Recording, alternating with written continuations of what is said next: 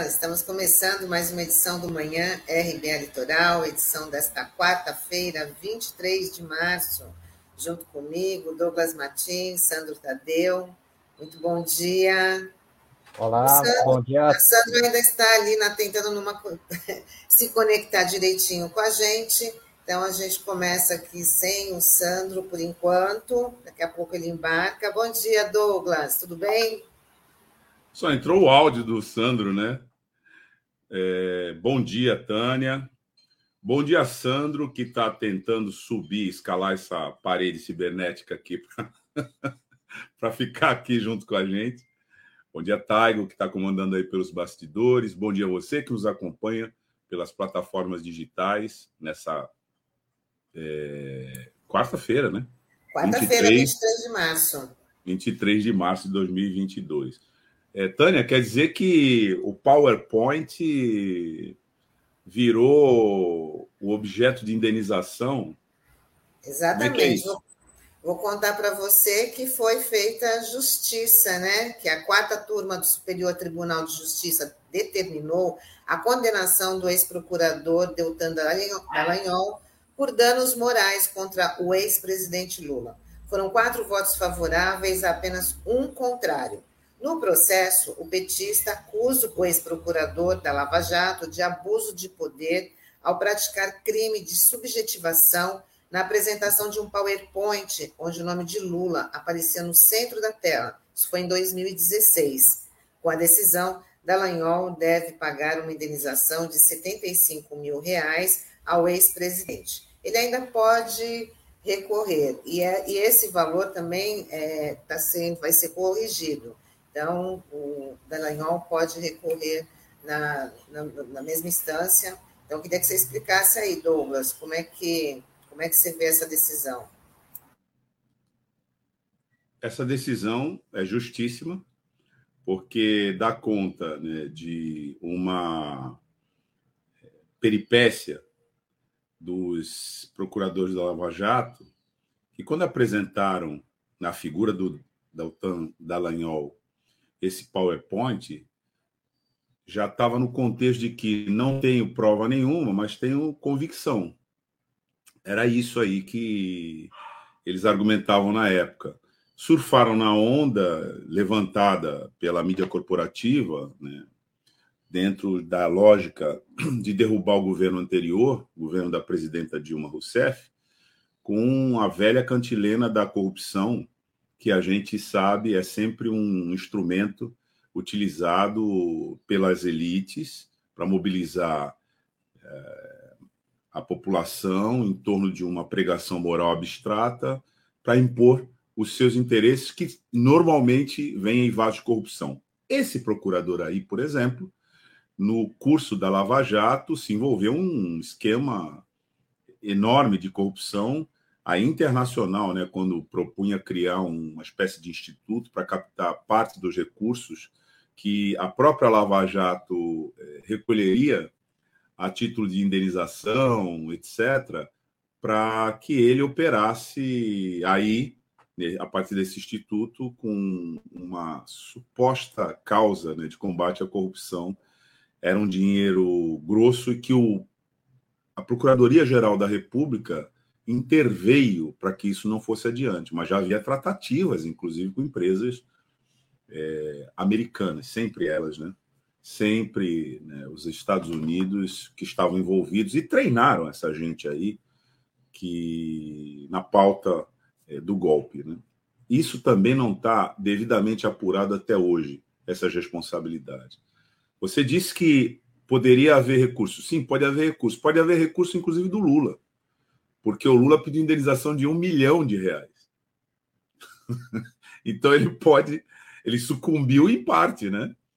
Ele pode recorrer também para que esse valor seja considerado, em segunda instância, como valor adequado face a esse valor de 75 mil reais. De qualquer maneira, aí não é exatamente o valor da condenação é, a principal informação nesse episódio. A principal informação é a própria condenação.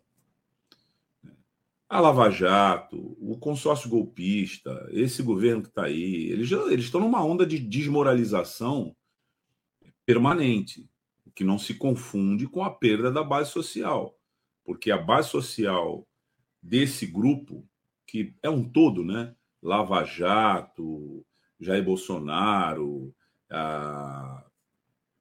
todo esse esquema aí que passou também por Bolsodória, isso tudo é um movimento só, né? que é um movimento antissocial, movimento de captura do Estado para interesses corporativos particulares, mas, sobretudo, um movimento retrógrado na própria política, regressivo na política, transforma a política uma espécie de pregação moral, né, como se tivesse aqueles incólumes, né, absolutamente puros de um lado e toda uma complexidade de corrupção, lá, lá, lá, lá, lá, de outro. Existe corrupção, existe interesses, existe é, mau caratismo em todas as instâncias da vida social. A gente não pode ser manipulado enganado a partir de promessas falsas e realizáveis. E, particularmente, no charlatanismo político. O significado dessa condenação é reafirmar que houve um imenso charlatanismo político nessa pauta da Lava Jato, tão bem simbolizado com esse PowerPoint sem vergonha que agora virou um instrumento ilícito, reconhecido pelo Poder Judiciário, apto a propiciar a indenização àquele que foi vitimado por esse instrumento. Então, só para finalizar aqui, Tânia, que trajetória essa do Dallagnol, não? E o desespero dele foi tão grande ontem, depois dessa decisão, que ele publicou nas redes sociais um vídeo mostrando o desespero né, de ele ter que indenizar realmente o ex-presidente Lula e todo o mérito aí para a defesa do, do, do, Lula, que né, não desiste da, de, de, cumprir a justiça. Então, ele vira, é, colocou um, um vídeo nas redes sociais aí, atacando, dizendo sobre combate à corrupção, mas agora no PowerPoint ele tinha que colocar o nome dele no centro, né? Tirar o do é. Lula é. e escrever. Sandro ali. voltou aqui. Vamos ver o que, que o Sandro pensa sobre PPT. Opa. PPT. Tudo bem, gente? Tudo bem, Tânia, Douglas, Norberto? Olá, Sandro. Toda a audiência aqui da RBA. É, agora já dá para fazer uma dupla, né? O condenado e o suspeito, né, Douglas? Com ele e o Moro, né? em relação a essa situação né, envolvendo o ex-presidente Lula. E como você bem disse, né, Douglas, é, o valor da indenização é um valor muito baixo, perto daquilo que vinha sendo pleiteado pelo ex-presidente Lula, que era um milhão de reais, ainda cabe recurso, né? E também é lembrar que isso também não é nenhuma novidade, né? Essa condenação, até porque o Conselho Nacional do Ministério Público, no ano no, em 2020, ao analisar justamente essa coletiva aí do PowerPoint, é, já tinha considerado um ato abusivo, né, essa apresentação, até porque ali foi muito claro o Conselho Nacional do Ministério Público dizendo que ali o objetivo da, daquela coletiva foi promover o julgamento pela mídia, né, pela é, desse caso, né, enfim.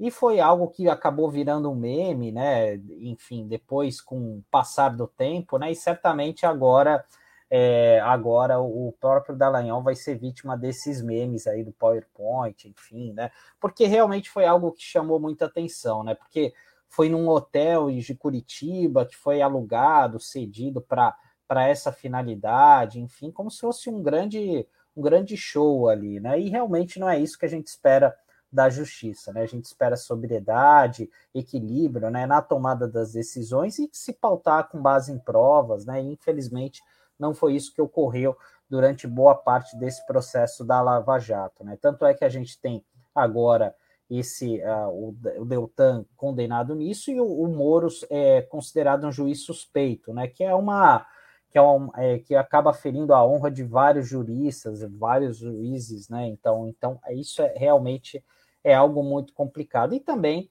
acaba falando, é, é esse resultado desse julgamento, além do, da questão do valor, né? Que independente disso, acaba servindo uma, uma espécie de incentivo, né? Para que qualquer cidadão, qualquer pessoa combata esse uso, o, o combate ou o abuso do poder indevido aí dos do judiciário para fins ilegítimos, né? Que é o que a gente tem chamado aí de lawfare, né? Então, realmente, acho que essa que fica a grande lição nesse caso. E a gente dando sequência aqui, a gente vai falar sobre um caso que repercutiu bastante ontem, porque o senador Fabiano Contarato apresentou uma notícia-crime ao Supremo Tribunal Federal para investigar o ministro da Educação, Milton Ribeiro.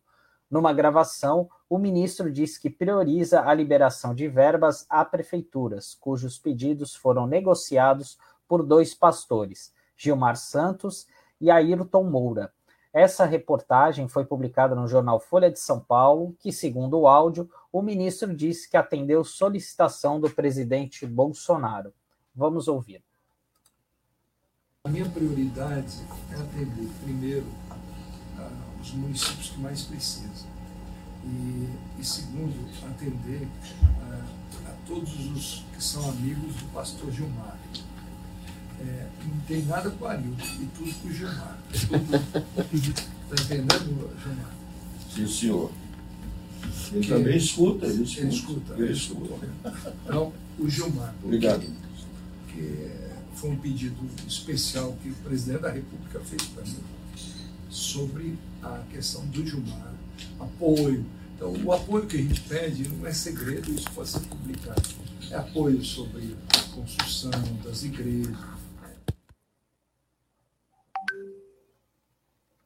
Bom, e uh, isso não para por aí, né? Ainda tem mais uma denúncia de um prefeito. Vamos colocar o áudio aí, Caio, por favor. É, na verdade, assim, essa denúncia ela, ela diz respeito a um prefeito lá do Maranhão, né? o Gilberto Braga, ele é prefeito de Luiz Domingues, no Maranhão. Eu eu eu tô aqui com, com um áudio, mas que vou pedir para o Tago subir esse que está compartilhado é, comigo aqui, Tago. Eu acho que o som está muito baixo. Vamos tentar porque o compartilhamento de tela, por algum motivo, não está funcionando aqui.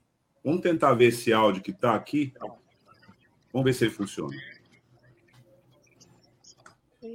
Como é era a conversa exatamente? O que o pastor pediu né? e era em troca do quê?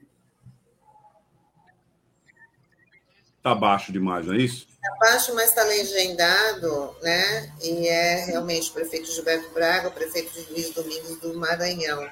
Mas é, depois quem for compartilhar nosso material, tá na tá tudo legendado aí mostrando esse absurdo, né? Esse MEC paralelo, é. estamos falando aí o, tanto a, a reportagem da Folha de São Paulo, aí na sequência veio essa denúncia. Bom, é que na, na verdade a, a informação aí desse áudio que interessa é uma nova intermediação é, por um pastor, né, que pediu, é, além do recurso, ele pediu um quilo de ouro para liberar o dinheiro do MEC. Essa é a alegação do prefeito, né, o Gilberto Braga.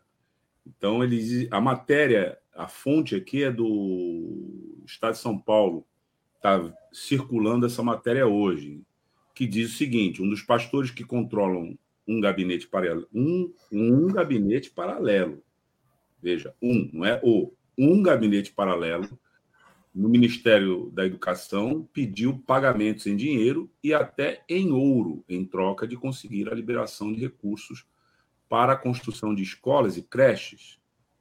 É... Essa informação foi dada pelo prefeito Gilberto Braga, do PSDB do município de Luiz Domingues, no Maranhão. E segundo esse prefeito, o pastor, aqui o nome é Arilton Moura, solicitou 15 mil antecipados para protocolar as demandas da prefeitura e mais um quilo de ouro após a liberação dos recursos. Bom, então, é... isso aí aponta um método, né? Primeiro que está sendo denominado um gabinete paralelo, não é o. O que indica que tem um complexo que opera dessa forma dentro do Ministério da Educação. Mas veja, pode ser que não seja só no Ministério da Educação. O processo aqui envolve aquele orçamento paralelo que a gente veio discutindo aqui, que foi aprovado no ano passado, que é escandaloso. Vários disseram que, vários analistas apontavam inconstitucionalidade nisso, e que tinha uma emenda própria, e essa era a parte mais grave, do relator do orçamento, que trazia uma parte, vejam só, sigilosa, ou seja, insuscetível de se apurar quem seria beneficiado do recurso que passaria pelas mãos do relator, que nesse procedimento chegaria até uma unidade federativa, provavelmente, certamente, um município em algum lugar do país. Então, isso ficou, ficou de certa maneira, institucionalizado para escândalo de todo mundo no ano passado. Isso foi amplamente denunciado e, apesar disso, foi aprovado né, e foi encaminhado assim. Muito bem. Na prática, é isso que acontece.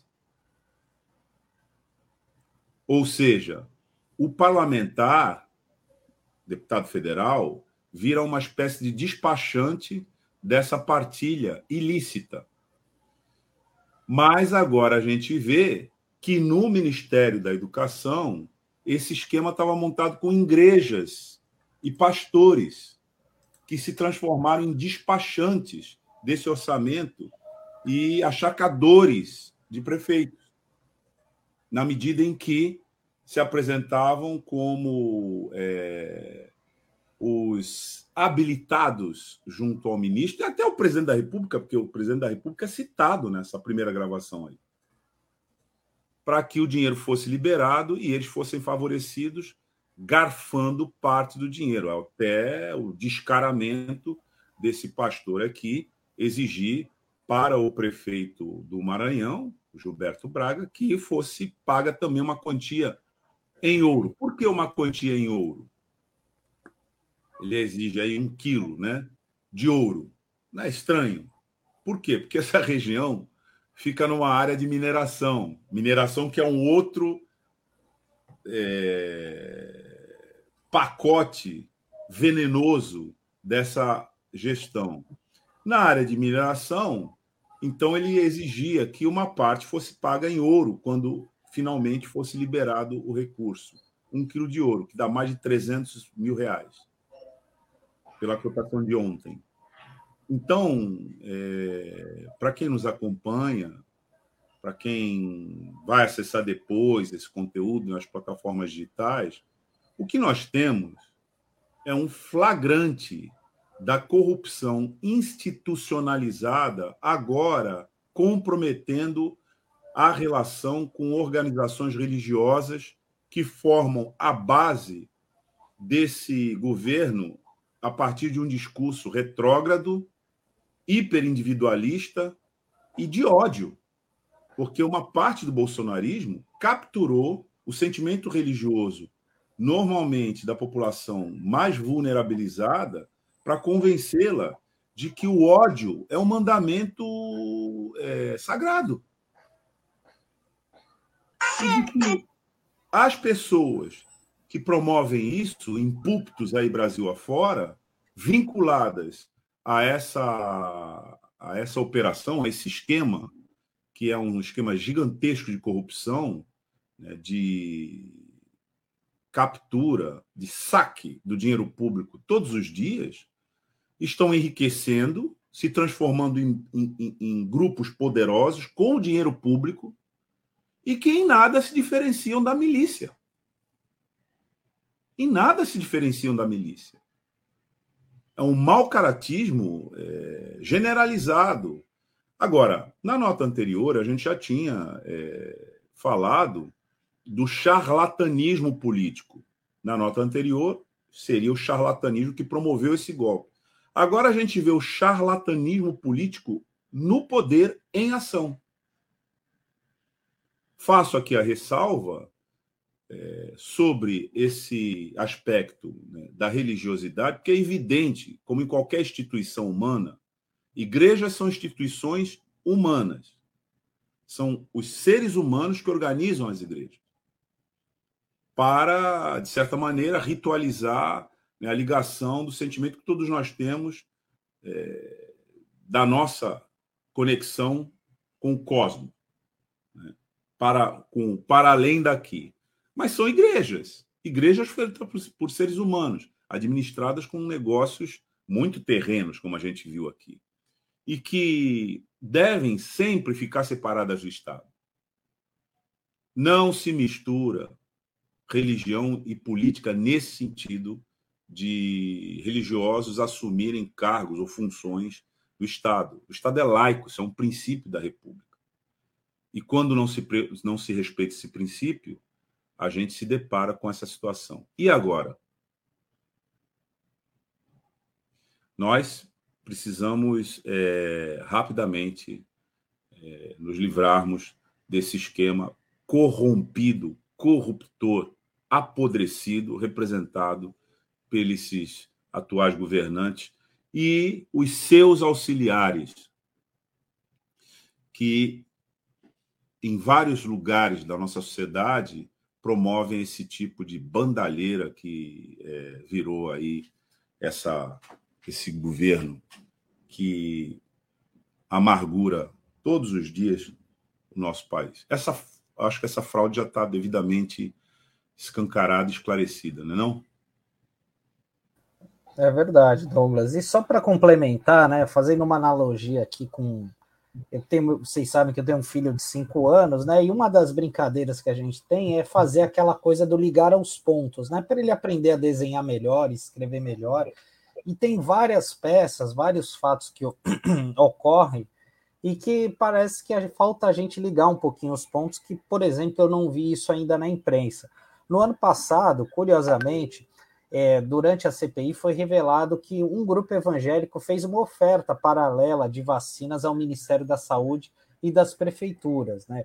Naquela ocasião, era um grupo também formado por pastores que foi ao Ministério da Saúde junto com aquele representante da, da, da VAT, né, que era um cabo da Polícia Militar de Minas Gerais, era uma história meio estranha, o, o cabo Dominguete, e ali foi falado claramente né, que esse grupo, essa organização evangélica, organizou, articulou uma compra de vacinas com o Ministério da Saúde, oferecendo é, vacinas da AstraZeneca, da, da Johnson, que é a da Janssen, né, enfim, a prefeituras e governos estaduais. E aquilo é, é, algo que mostra claramente o envolvimento desses setores, né, nesse saqueamento é, do orçamento público. A gente está vendo agora na educação, mas a gente já viu isso na saúde. E às vezes a impressão que eu tenho, Douglas e Tânia, é que assim é muito desse perfil ideológico de alguns ministros do governo Bolsonaro. Parece que é uma espécie de cortina de fumaça para para que a gente não enxergue essas negociatas, essas supostas, supostas negociatas que envolvem, que estão aí em torno do orçamento público. Né? A gente é bom lembrar é que no Ministério da Educação a gente já teve à frente o, o, aquele primeiro, aquele colombiano, né, o Vélez, que não deixou saudade, depois veio o Weintraub também, que era mais polêmica do que outra coisa, parecia um meme ambulante, e agora a gente vem essa figura do Milton Ribeiro, que assim acaba surpreendendo porque ele era um integrante da comissão de ética da presidência da República, né? Então ele, é, no início do governo, ele, ele foi convidado a fazer parte desse, dessa comissão de ética, que tem uma função muito importante, mas o que a gente tem percebido aí ao longo do tempo é que a ética passa longe dessa gestão do Bolsonaro, né? E porque esse é um caso gravíssimo que a gente está é, se deparando, mais um, né? E assim, se a gente tivesse num país sério, certamente esse ministro já tinha caído o quanto antes, e a gente teria uma Procuradoria-Geral da República já se manifestando, cobrando investigações em relação a isso. Mas até agora a gente não vê o Augusto Aras falando nada sobre isso, e até mesmo é, parlamentares de, de partidos moderados que não são nem, nem apoiam o governo e nem fazem parte da oposição, como por exemplo o PSD, já está defendendo a convocação do ministro para dar explicações, né? Porque e por conta desse favorecimento a interesses privados. Então a gente está diante de um caso muito sério que exige uma resposta o quanto antes aí das nossas autoridades e da classe política. O detalhe é que esse ministro é daqui, né, Sandro? Sim. É, ele é daqui. É, a, a Câmara de Santos, no mês passado, analisou um pedido para revogar o título de cidadão santista por conta de declarações homofóbicas que ele deu, né? Ele usou termos até inadequados é, numa, numa entrevista do Estadão, como falando o homossexualismo, que é uma expressão errada, que não é utilizada hoje, né? O que demonstra um preconceito, né? E também a, até mesmo ele falou sobre as crianças com deficiência. Ele disse que numa entrevista que elas acabavam atrapalhando, que não seria de é, atrapalhava a convivência com outros estudantes, enfim, né? Então são declarações aí desastrosas do ministro, né, que não pegaram bem, é, inaceitáveis, né? Mas isso daí acabou sendo é, relevado, né? Infelizmente. E agora a gente está diante de mais um escândalo e eu não sei se ele permanece no cargo. É, vamos no foco aí, né? Ele disse que favorecia né, indicados por organizações religiosas. Na verdade, esse, esse governo está prestando um desserviço para os evangélicos, está expondo os evangélicos, está comprometendo os evangélicos, porque, como qualquer confissão religiosa, né, os evangélicos eh, são milhões de pessoas hoje no Brasil, e a grande maioria é a grande maioria da população brasileira. Sai para ganhar suas vidas com sacrifício, etc., e reservam um tempo para exercer a sua religiosidade sem vínculos. Evidentemente, esses milhões não têm vínculos com essas negociatas, esses, essas tramóias, né, representadas por uma é, parte que é uma parte minoritária, mas muito danosa.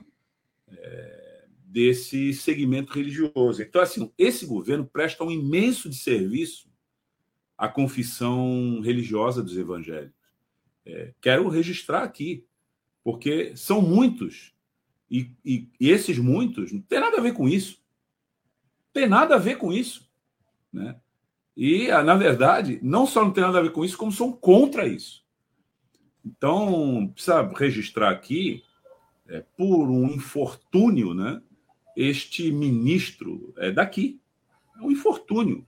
E quem sabe a Câmara reveja esse ato que efetivamente foi danoso também para a comunidade santista homenagear uma, uma figura como essa. Que a gente aqui na RBA, quando ele assumiu, a gente já tinha, de certa maneira, é, passado alguns dados biográficos que não apareciam na mídia, mas que eram preocupantes. Verdade. Bom, é, hoje a gente tem entrevista com quem, Sandro, para falar de greve, né, que pode começar aqui na, nessa quarta-feira. Ah, deixa eu abrir aqui o microfone. Bom, hoje a gente vai receber o Pedro Totti, que é o presidente do Sindicato dos Trabalhadores de Seguro Social e Previdência do Estado de São Paulo, que ele vai falar um pouco sobre a situação dos trabalhadores do INSS e também da base do funcionário, funcionalismo público federal que cruzaram os braços a partir de hoje. Eles querem cobrar o reajuste salarial e o governo federal já foi avisado dessa paralisação na última sexta-feira e a paralisação deve ser por tempo indeterminado vamos embarcar o nosso entrevistado de hoje. Acompanho aqui pelos bastidores. Boa entrevista. Tchau, Douglas. É. Tchau, Douglas.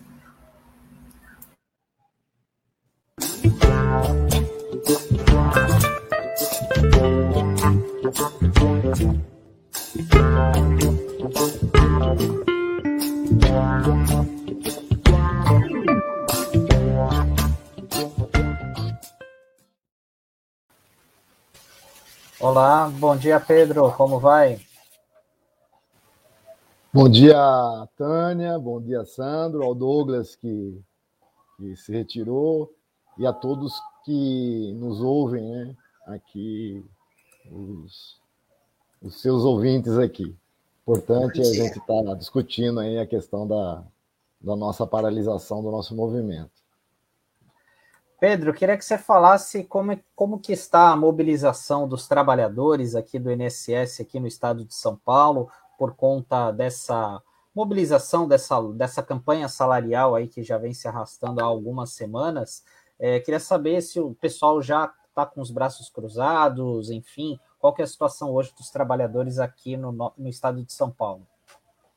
É, bom, os servidores públicos é, federais, eles tiraram, né, a, partir de hoje, o movimento de greve né, por tempo indeterminado, por conta da, das nossas reivindicações, que é, acho que são duas grandes pautas que está colocada, né, que são a, as perdas salariais de 2019 para agora, que dá um montante de 19,99%, e também a questão da contratação dos servidores públicos, né?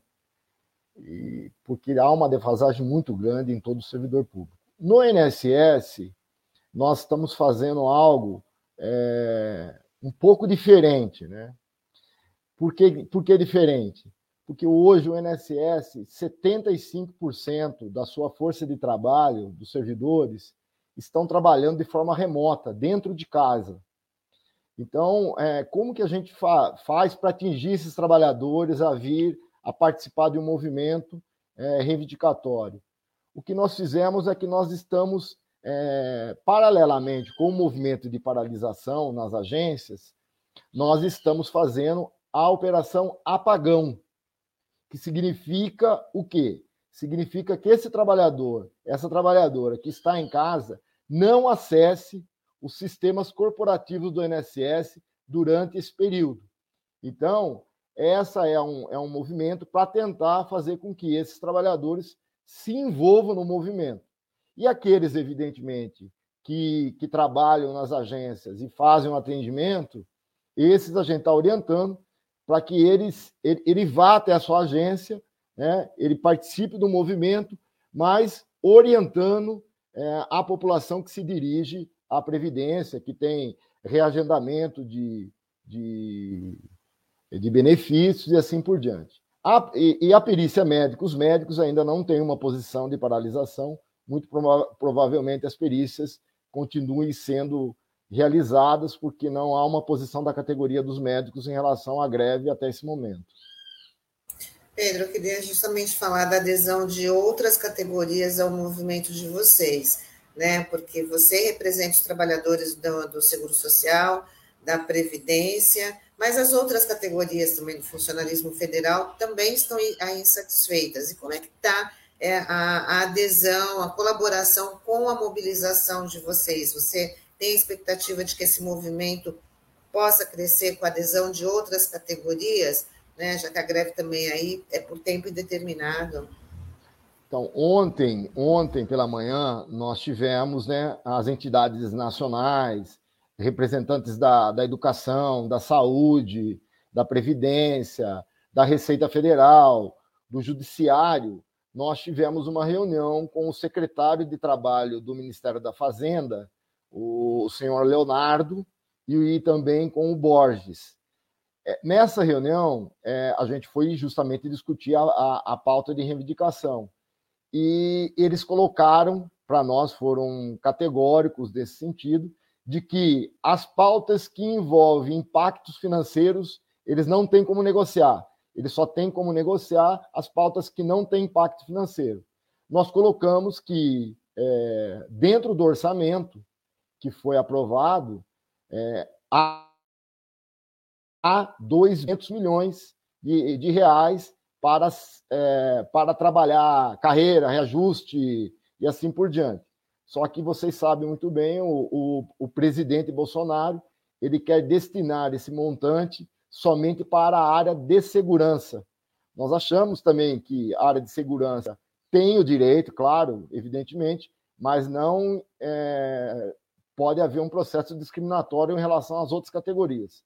Então a gente está querendo repartir esse bolo, né? não dá para ficar só na mão é, da área da segurança e, e, também as outras categorias têm todo o direito, já que é, nós estamos, nós, por exemplo, do INSS, nós estamos há mais de cinco anos sem qualquer tipo de reajuste nos nossos salários. É, Pedro, até é, a gente está num ano eleitoral e o calendário corre mais rápido para algumas coisas. É, salvo engano, é, para que haja um reajuste ao funcionalismo, essa lei precisa ser aprovada até o começo do mês que vem. É, é isso mesmo?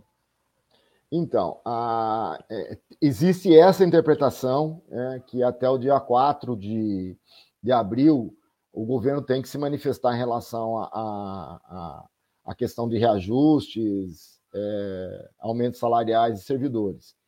É, e há uma interpretação que, se for apenas reposição de perdas, ele pode fazer após o dia 4, porque daí não interfere diretamente, não seria aumentos reais de salário e, consequentemente, isso não traria nenhuma interferência no processo eleitoral. Mas aí é uma questão de. Vai ser aquela discussão jurídica, né? Mas o importante é o processo de mobilização, que nós estamos discutindo com a, com a nossa categoria né? Existe, por, por, nossa parte, dos servidores, a questão, na verdade, de estar denunciando é, o desmonte que vem ocorrendo no serviço público e no INSS. Acho que vocês têm acompanhado bastante isso.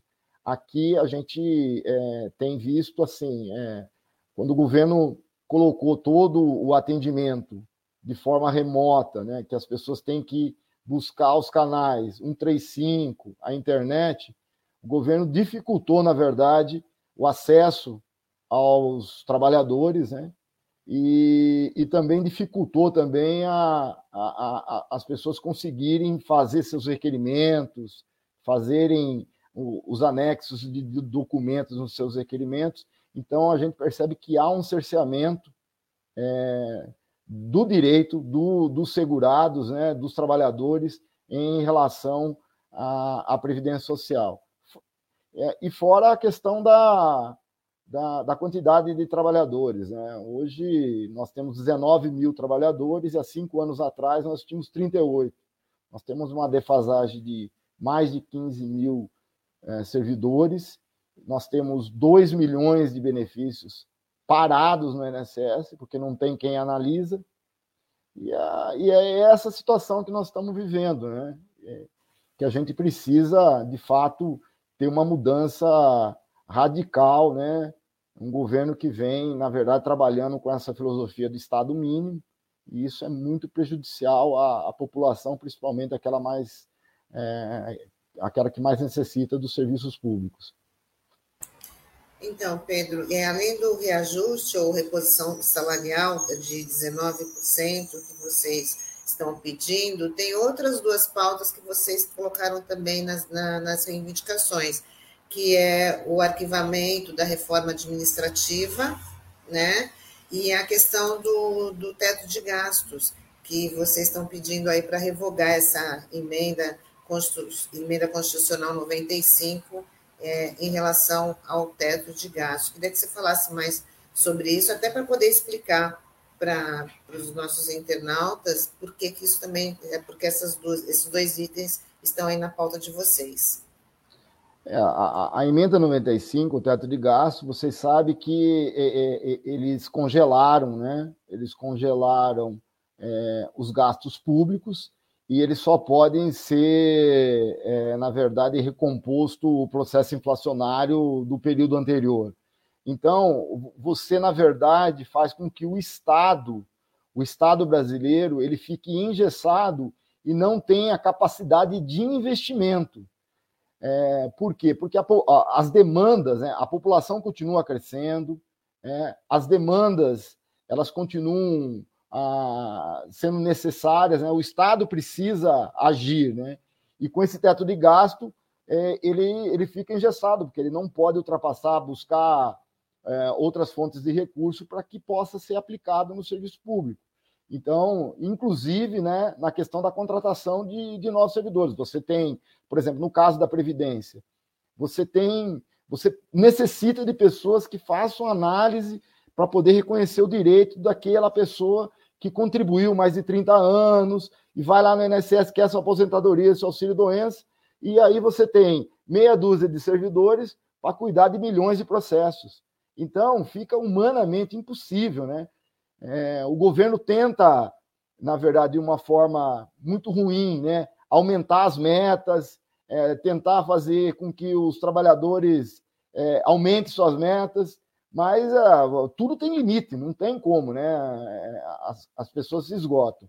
E a PEC, a, a, a PEC da reforma administrativa, ela, na verdade, ela praticamente ela abre é, a, a, principal, o principal problema da, da PEC paralela é que ela, ela abre várias possibilidades de contratação no serviço público e você deixa né, de, de ter servidores contratados para o serviço público, você pode abrir contratação de, de terceirizados, né, de terceiros, você bota dentro da, da, da instituição para prestar o serviço, e aí fica a bem de, de qualquer governo. Né? Então, é, entra um governo, coloca seu povo lá dentro, sai outro, demite e coloca outro. Né? Aí vai permitir um. É, vai ser uma descontinuidade do, do, do serviço. Né? Então é um risco enorme, né? É assim, é dentro da, da gestão pública, que nós achamos extremamente prejudicial e, e a gente, claro, está reivindicando que é, tanto essa PEC quanto a outra seja revogada. E é, a gente está fazendo movimentos também junto aos presidenciáveis aí que se comprometam com esse tipo de, de proposta que nós, servidores públicos, estão colocando. Né? Que coloquem no seu programa lá, acabar com o teto de gastos, arquivar a reforma administrativa, é, como a reforma previdenciária, rever a reforma é, previdenciária e trabalhista, que eu acho que são pontos extremamente importantes é, caso tenhamos um, governo, um governo progressista a partir de janeiro de 2023. É, Pedro, também falando é, ainda sobre essa questão do, do INSS, né, do, do, do, orçamento, eu lembro que há dois meses você esteve aqui participando conosco Isso. no RBA, falando sobre o corte de um bilhão de reais no, no INSS. E ali ia iniciar uma mobilização por parte dos sindicatos, das entidades de classe, para reverter isso. Queria que você falasse como é que está o estágio dessa luta aí, se tem alguma previsão de quando isso deve ser pautado no Congresso. Olha, a princípio, uh, o, que, o que nos foi informado parece-me que não, é, não, não foi pautado. É, parece que o, o corte de um bilhão está mantido hoje, né? E o que a gente sabe, é, e foi um pouco do que eu falei há dois meses atrás, é, nós, tivemos o, nós tivemos já duas reuniões com o ministro Onyx, só por informação de vocês, e na sexta-feira nós vamos ter uma nova reunião com ele. É. O, e, nessa, e nessas reuniões a gente perguntou sobre a questão do corte de um bilhão, desse um, de, de mais de um bilhão de reais aí, e o ministro falou que, que eles estavam tentando fazer tratativas na tentativa de derrubar o veto, mas que estava muito difícil e que muito provavelmente o INSS ia depender aí, ia ficar todo mês aí, principalmente a partir do meio do ano aí, passando o Pires para ver se entra algum dinheiro para poder manter a máquina funcionando. É mais ou menos isso que vai estar tá ocorrendo aí. Né? Isso informações do próprio ministro que disse que a vida não está difícil. Como ele está saindo agora e vai ser candidato a, govern a governador no Rio Grande do Sul, então ele vai deixar o, o pepino e a bomba para o próximo que entrar.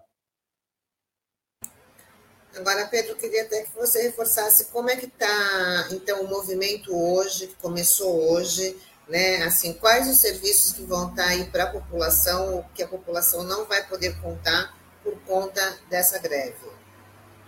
Olha, a, a, como a, a Previdência hoje, grande parte do, dos benefícios da Previdência, eles são, eles estão todos de, de forma remota, só perícia médica, avaliação social que é feita nas agências, mas esses benefícios você pode acessar pela internet, vai estar disponível a qualquer momento para você poder requerer e solicitar.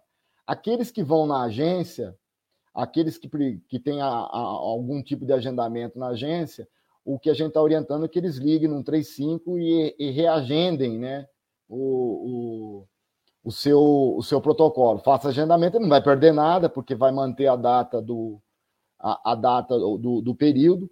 Aqueles que têm a, a, as perícias marcadas, os médicos, como não tirar, não aprovaram a greve, não estão entrando nesse momento no movimento, muito provavelmente serão atendidos, né? Normalmente nas agências. Então, acho que não, nesse sentido não vai ter prejuízo. Pedro, é, Pedro, você comentou que tem ainda um grande contingente de, de trabalhadores em, é, trabalhando de casa, né, em home office. É, existe alguma previsão de quando que o pessoal retorna definitivamente para as agências? Enfim, o governo já impôs algo nesse sentido? Na verdade, assim, o, o, nas reuniões que nós temos tido, o presidente do INSS tem dito que ele quer retomar o atendimento presencial. Nós temos 1.600 agências no país inteiro. É, hoje, é, se ele tentar querer retomar esse atendimento, é, não nos mesmos modos como era antes da pandemia, mas algo, algo vamos dizer assim, é, 30% do que era antes da pandemia, 40%, ele vai precisar ter, ter gente. Não tem hoje, nos quadros da Previdência hoje, para você abrir, você teria que tirar a grande maioria dos trabalhadores que estão trabalhando de forma remota e, e levar para a agência. O governo não quer isso. Por que, que o governo não quer isso?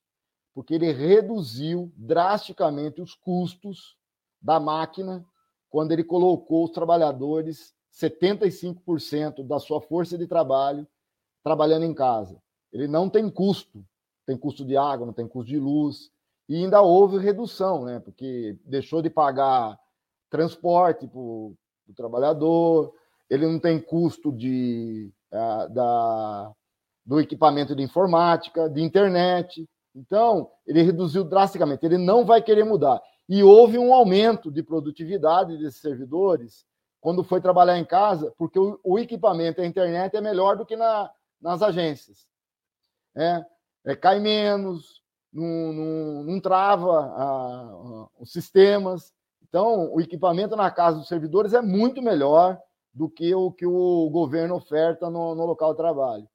Então, na verdade, a gente está achando que a proposta do governo é uma espécie de maquiagem né, da abertura das agências. Eles vão tentar fazer uma maquiagem, dizer que está abrindo, vão colocar.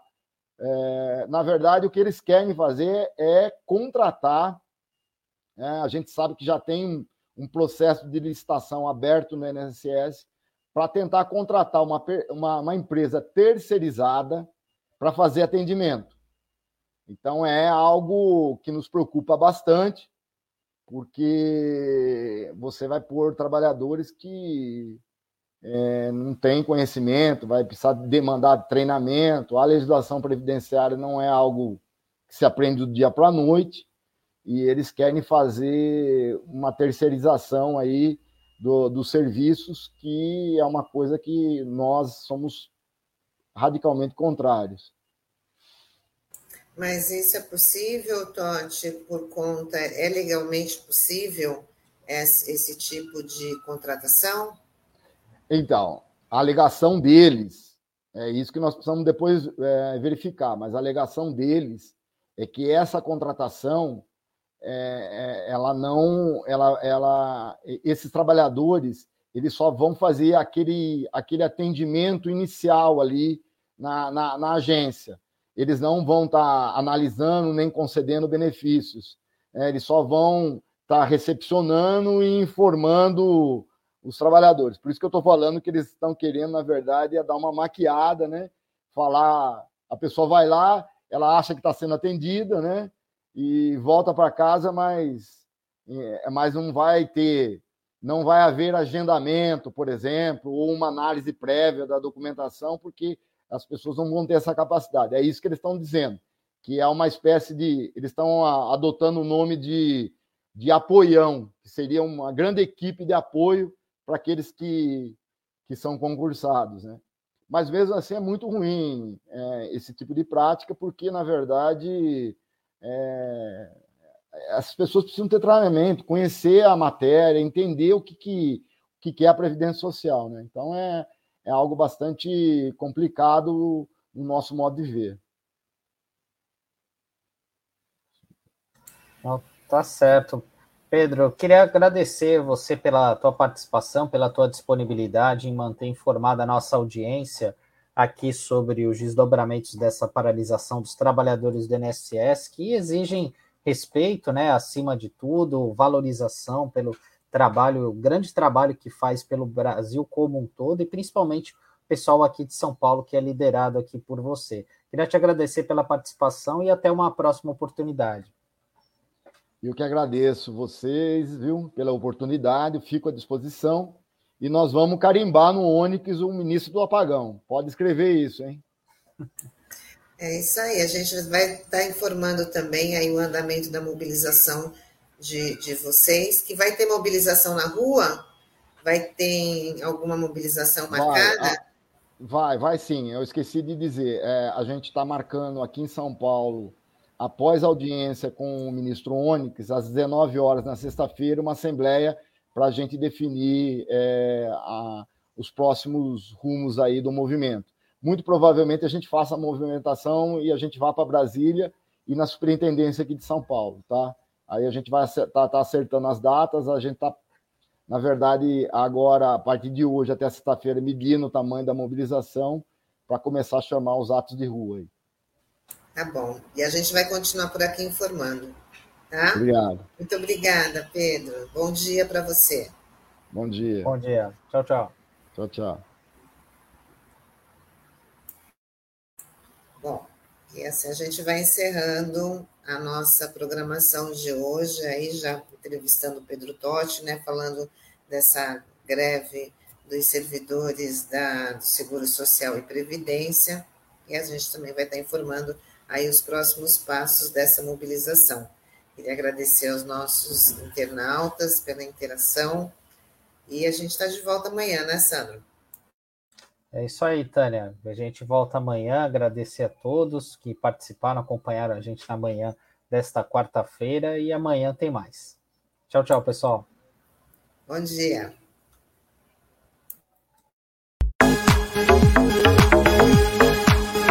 A Rádio Brasil Atual Litoral é uma realização da Fundação Setaporte, apoio cultural do Sindicato Setaporte.